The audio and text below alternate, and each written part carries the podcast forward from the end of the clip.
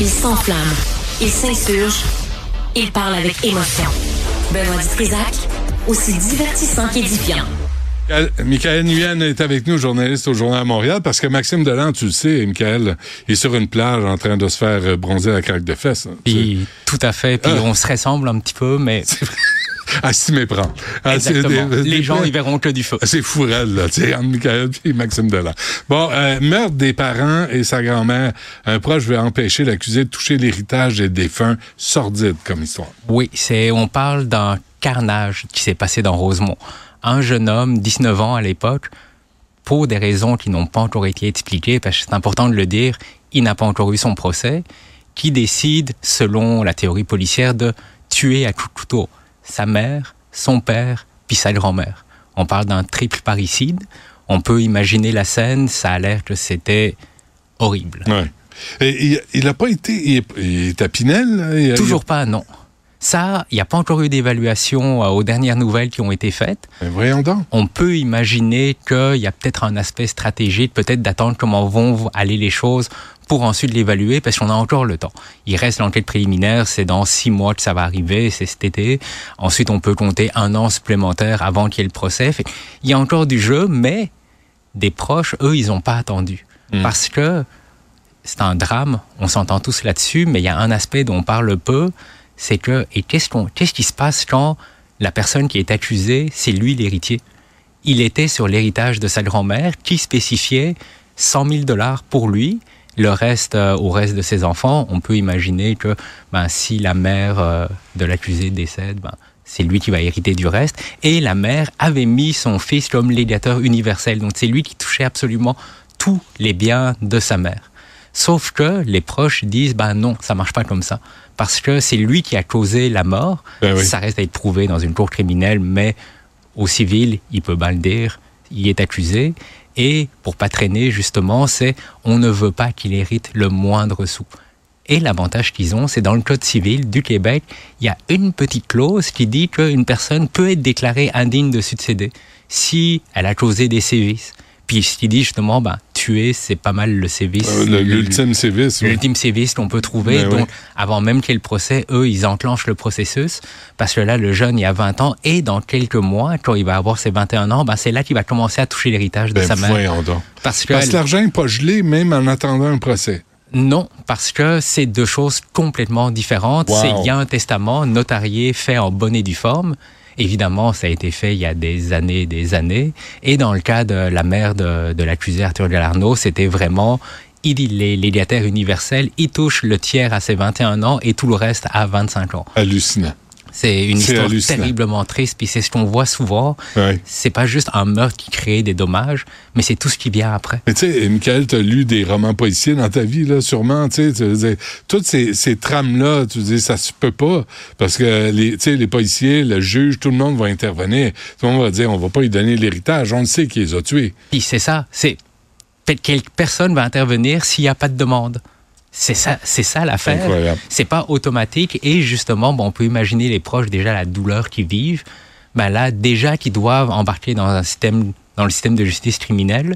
Là, maintenant, ils s'embarquent dans le système de justice civile. Plus le deuil, plus euh, le choc euh, de, du, carnage. On s'en souvient hein, de ce matin-là. Ben, un deuil, c'est toujours dur, mais un deuil, un triple deuil dans des circonstances ben aussi violentes, hum. je pense qu'aucun auditeur peut imaginer la douleur que ça doit être. Et nous, on le voit à la cour, quand ils parlent, on voit leur douleur, mais même si on le voit, je pense pas qu'on peut le ressentir complètement.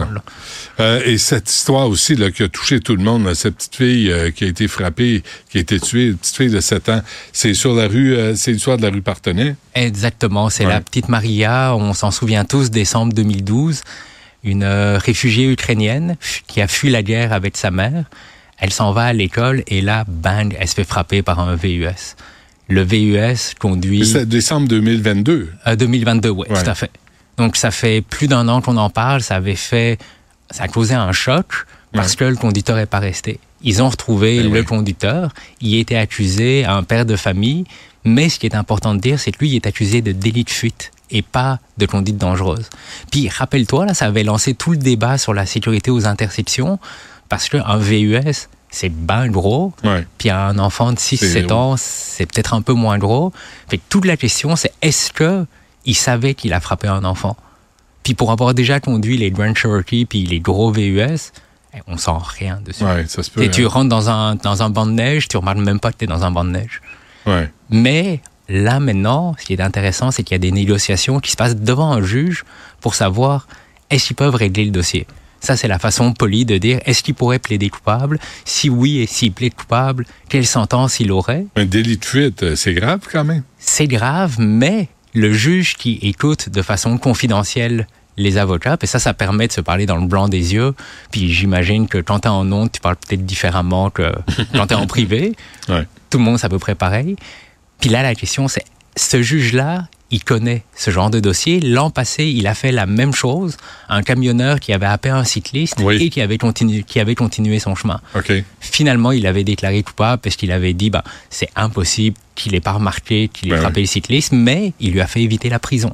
Il lui a mis de la prison à domicile parce que le but de la sentence, c'est aussi réhabiliter la personne.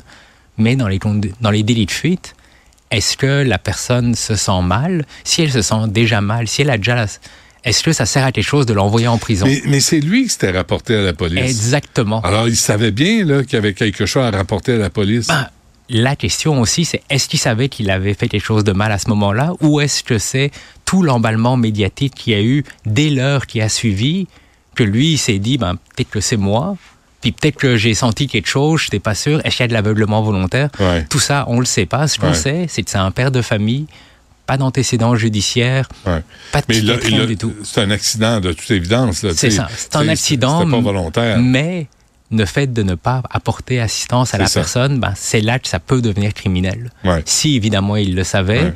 il y a plein de questions autour, entre autres sur son téléphone cellulaire. Les policiers n'arrivent pas à rentrer dans son téléphone cellulaire. Puis il veut pas les, leur Lui, donner il veut pas leur donner. Mais après, c'est, Pourquoi tu penses? On peut tellement imaginer plein de choses. Hmm. Tu sais, mettons dans son téléphone, il y a des photos de son épouse toute nue, ben, peut-être qu'il voudrait pas. Ça peut être une excuse, mais là, on parle d'un enjeu qui est quand même grave. Ben oui. Fait que c'est plein de questions, on n'a pas de réponse encore. Puis c'est ça qui est difficile avec la justice, et ils vont devoir trancher alors qu'ils ont peut-être pas tous les éléments. Mais ils veulent sûrement pas voir les photos de Madame Tonu. Là. Ils veulent voir le GPS, ils veulent voir la. Probablement les échanges textos, parce ben que oui. mettons qu'il a écrit à sa femme ou à quelqu'un pour dire je vais être en retard, j'ai frappé une petite fille, mais Ben je oui. m'en viens. Ouais. Ce serait un événement, ce serait hyper incriminant. Légèrement incriminant, ouais. Mais après, c'est on le sait pas, on peut imaginer. C'est c'est dommage. C'est triste. C'est- Hein? Petite fille comme ça, là, puis euh, tout ce que la, euh, la mairesse Plante a fait, t'as vu, hein, dans, dans l'arrondissement, euh, on a viré les, les rues à l'envers. On a mis dans l'autre sens, euh, tout vers Sherbrooke. Fait que tout le quartier est bloqué à cause de cet accident-là qui est grave. Mais, euh, mais juste en haut, sur Partenay, il y a des dos d'âne.